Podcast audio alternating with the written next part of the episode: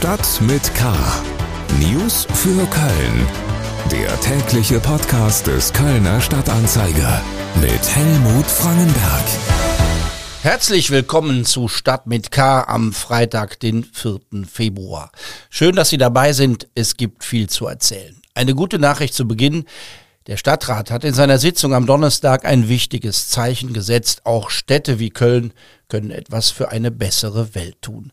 Die Stadt Köln soll pro Jahr zwei Stipendien für Menschenrechtsaktivisten vergeben, die durch ihr Engagement in ihrer Heimat gefährdet sind.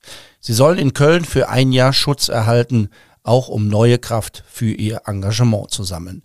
Dafür stehen 100.000 Euro bereit, um alle möglichen Kosten zu decken. Heute in Stadt mit K. Amok-Alarm in Chorweiler. Gesamtschule musste evakuiert werden. Fastelovend im Stadtrat. Die Stadt kündigt klare Ansagen für den Straßenkarneval an. Belastung für Kölns Wirte. Ratsbündnis will wieder Gebühren für die Außengastronomie. Schlagzeilen. Wir hatten gegen halb zehn einen Anruf, dass ein Mann mit einer Waffe in das Gebäude der Schule gegangen sein soll. Ähm, dementsprechend haben wir sofort Kontakt mit der Schule aufgenommen, die äh, veranlasst hat, dass alle Schüler mit den Lehrern sich in den Klassen verbarrikadieren, die von innen abschließen. Es ist ein Horrorszenario, das Polizeisprecher Philipp Hüwe da beschreibt. Ein Amok-Alarm an der Gesamtschule in Chorweiler hat rund 2000 Schülerinnen, Schüler und Lehrkräfte in Angst versetzt und einen Großeinsatz der Polizei ausgelöst. Bei der Durchsuchung der Schule wurde weder ein möglicher Täter noch eine Waffe gefunden. Am Mittag gab die Polizei Entwarnung. Köln wird 96 Kunstwerke an Nigeria zurückgeben. Sie waren 1897 von der britischen Armee aus dem Palast des Königreichs Benin geraubt worden und dann in Europa versteigert und verkauft worden. Die sogenannten Benin-Bronzen gehören zum Besitz des Rautenstrauch-Jost-Museums. Die Rückgabe ist ein Ergebnis der intensiven Debatten um den richtigen Umgang mit Kulturgut aus der Kolonialzeit. In Kölner Schulen und öffentlichen Gebäuden sollen künftig Unisex-Toiletten installiert werden. Das sind Toiletten, die für alle Geschlechter zugänglich sind. Das hat der Stadtrat beschlossen. Neue Schulen sollen zusätzliche geschlechtsneutrale Toiletten bekommen. Bestehende Schulen werden bei Umbauwünschen unterstützt eine Ansprache von Prinz und Bauer zu Beginn einer Ratssitzung. Wir haben über dieses sehr ungewöhnliche Ereignis vom Donnerstag berichtet. Die Politik würdigte den Appell des Dreigestirns, das Besondere des Kölner Karnevals, das Feine, das Kleine, das Kölsche nicht aus den Augen zu verlieren, mit viel Applaus. Da wird mancher, der von außen drauf schaut, mal wieder staunen über diese Stadt. Einer, der von diesem besonderen Moment besonders überrascht gewesen sein dürfte, war wohl Kölns neuer Dezernent für Wirtschaft, Digitales und Stadtentwicklung. André Haag war aus Duisburg in den Gürzenich gekommen, wo ihn der Rat in die Stadtspitze wählte. Gefremdelt hat er nicht. So fand er die Begegnung von Politik und Karneval. Toll, das ist einfach das, was Köln auszeichnet. Köln ist, glaube ich, eine Stadt mit Herz und das war heute wieder zu sehen. André Haag, Kölns neuer Stadtentwicklungsdezernent. Der Karneval war auch Thema in der folgenden Ratsdebatte. Die SPD hatte eine aktuelle Stunde beantragt. Fastelavend. Was wird in den nächsten Wochen möglich sein? Was wird erlaubt sein? Was werden sich die Jecken einfallen lassen? Die Stimmung ist zurzeit recht unübersichtlich, was den Karneval angeht. Stefan und Peter Brinks können die Lage mit Hilfe ihres Repertoires ganz gut beschreiben. Welcher Brinks-Titel passt am besten zur augenblicklichen Lage? Massinger Larven. Aber auch ein bisschen kommt schon wieder so durch die aufgeheimte Hoffnung, kommt schon ein bisschen, oh, oh, oh, hier kommt auch schon wieder raus. Ja. Aber ich würde, also noch ist, glaube ich, Massinger Larve ein bisschen stiller ist noch. Aber nicht mehr so dunkel wie letztes Mal. Ja. Weil schon die, das Licht am Ende vom Tunnel, finde ich, kann man schon gut sehen. Was das konkret bedeutet, bleibt noch unklar. Stadtdirektorin Andrea Blome hat jedoch im Stadtrat angekündigt, dass es im Laufe der nächsten Woche konkrete Ansagen der Stadt geben wird, wie denn so der Straßenkarneval aussehen könnte. Vertreter des Karnevals sind am Montag in der NRW-Staatskanzlei, um über Perspektiven und Regeln zu sprechen. Da geht es dann vor allem um den Straßenkarneval beziehungsweise um das, was anstelle der abgesagten Züge auf Plätzen und Straßen stattfinden kann. Eins stellte Blome im Stadtrat schon mal klar, es wird kein Alkohol- oder Verweilverbot für bestimmte Plätze mehr verhängt. Die Politik forderte, dass es bestimmte Bereiche in der Stadt geben muss, in denen gefeiert werden kann, die aber auch kontrolliert werden können, zum Beispiel zur Durchsetzung der 2G-Regel. Während das Festkomitee weiter an seinem Plan arbeitet, den Rosenmontagszug ins Stadion zu verlegen, dürfte es die allermeisten Jecken an den Tagen des Straßenkarnevals in die Innenstadt ziehen. Neben der Debatte um den Straßenkarneval gibt es hier auch eine Debatte um all das, was zurzeit drinnen stattfindet. Der Kölner Stadtanzeiger hat mit Stefan und Peter Brings gesprochen. Rausgekommen ist ein interessantes Interview nachzulesen bei ksda.de und in der Samstagsausgabe des Kölner Stadtanzeiger. Brings machen nämlich nicht mit bei den vielen neuen Karnevalsformaten, die da aus dem Boden gestampft wurden. Nach Absagen der meisten Sitzungen und Bälle wegen Corona nehmen Kölsche Bands und Redner zurzeit viele neue Jobs an. Und gleichzeitig hoffen alle darauf, dass die Politik ihr Versprechen hält und für die abgesagten Auftritte Geld aus einem Kulturfonds des Bundes fließt. Brings sagen, selbst wenn das legitim und legal ist, auf Steuermittel zu hoffen und gleichzeitig aufzutreten, fühle sich das moralisch nicht gut an. Sie hätten Verständnis für alle, die zum Musikmachen raus wollen, sie aber haben alle Anfragen abgelehnt, obwohl auch sie die Bühnen vermissen. Stefan und Peter Brings auf die Frage, welche Auftritte ihnen am meisten fehlen. Es gibt da viele Veranstaltungen, die wir gerne spielen, aber ich würde vielleicht sagen, einer von denen da draußen, ne? zum Heumarkt ist zum Beispiel ein wichtiger Termin. Also der, den würde ich auf jeden Fall Heumarkt immer gerne spielen. Was ja. immer super ist, was wir alle total gerne mögen, ist das Zelt in Wiedersdorf. Ja. Das ist so ein, weil Willersdorf ist ja so das alte Willersdorf und drumherum sind unglaublich teure neue Häuser entstanden.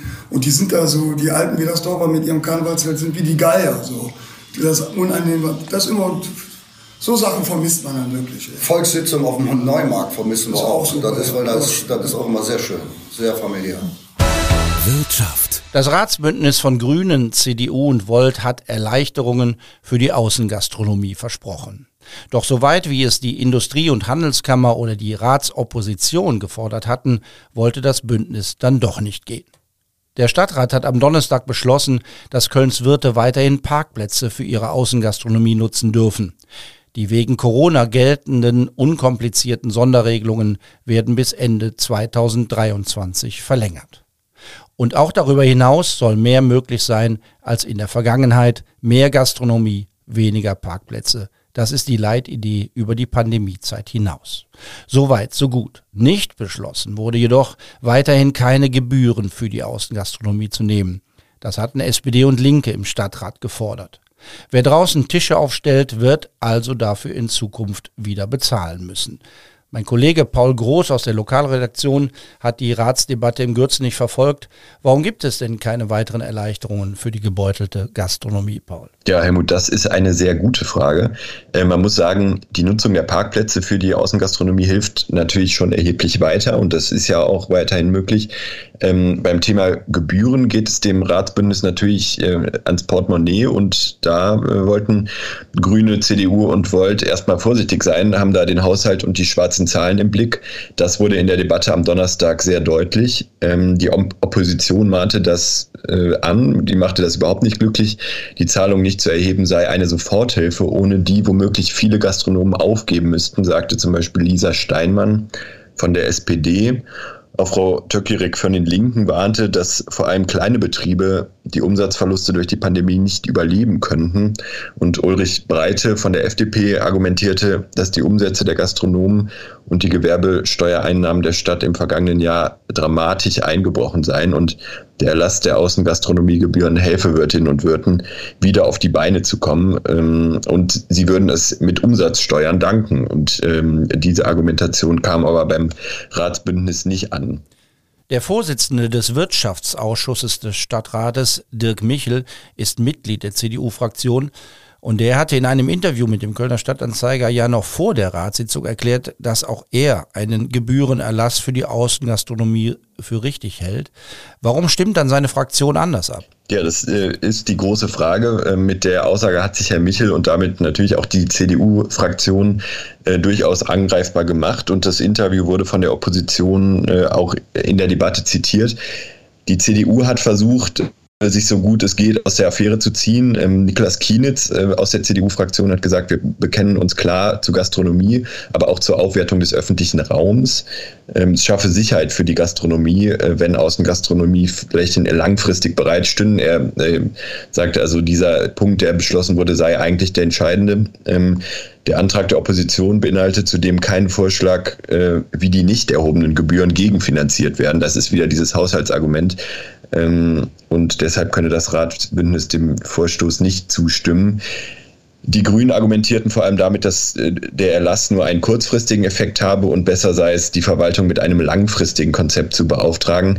Das sind aber natürlich auch zwei Dinge, die sich jetzt erstmal ähm, nicht ausschließen. Interessant war noch ein Kompromissvorschlag des Einzelmandatsträgers Thor Zimmermann, der sagte, man könne ja auch 50 Prozent der Gebühren äh, erlassen und ähm, dadurch würden mehr Betriebe überleben ähm, und damit natürlich auch einzahlen in den städtischen Haushalt. Ähm, auch das äh, wurde aber vom Ratsbündnis abgelehnt. Ähm, und genau, erklären lässt sich das Vorgehen eigentlich nur damit, dass es dem Ratsbündnis zu riskant ist, auf die Einnahmen aus der Gastronomie zu verzichten, ähm, wie es die Landeshauptstadt Düsseldorf im Übrigen weiterhin machen wird. Herzlichen Dank, Paul Groß, über die Ratsdebatte um Erleichterungen für Kölns Wirte. Reingehört in der aktuellen Folge unseres Podcasts Die Wochentester haben Wolfgang Bosbach und Christian Rach neben dem Unternehmer Jochen Schweizer auch den Kölner Nachrichtenmann Peter Klöppel am Mikrofon. Der RTL-Chefreporter und Amerikakenner spricht über das deutsch-amerikanische Verhältnis vor dem Besuch von Bundeskanzler Olaf Scholz am Montag in den USA. Die Grundtemperatur der politischen Diskussion ist runtergefahren worden. Die äh, Versuche, einander zu verstehen, sind ein wenig gewachsen. Aber es ist beileibe nicht so, dass mit dem Abgang von Präsident Trump aus dem Weißen Haus ein völlig neues Amerika entstanden ist. Die neue Folge der Wochentester finden Sie über unsere Homepage ksda.de und auf allen Plattformen, wo es Podcasts gibt. Wenn Sie noch einen weiteren Tipp fürs Wochenende suchen, empfehle ich Ihnen einen Besuch im Wallraf-Richards-Museum. Bis zum 13. Februar ist da noch die Sonderausstellung Entdeckt, die Maltechniken von Martini bis Monet zu sehen. Eigentlich äh, führt die Bezeichnung Ausstellung völlig in die Irre, denn das ist tatsächlich eine ganz große multimediale Schau über die Kunst des Malens, inklusive der Möglichkeit, selbst vor einer Staffelei zu stehen. Bleistifte und Papier liegen für die Besucherinnen und Besucher bereit. Dazu gibt's Motive und Modelle zum Abzeichnen. Und wenn man will, wird das Selbstgemalte dann quasi in die Ausstellung integriert. Im Wallraf-Richards-Museum noch bis zum 13. Februar. Das war's für heute. Mein Name ist Helmut Frankenberg. Ich wünsche Ihnen ein schönes Wochenende. Bleiben Sie wachsam, aber bitte auch gelassen. Tschö. Stadt mit K. News für Köln. Der tägliche Podcast.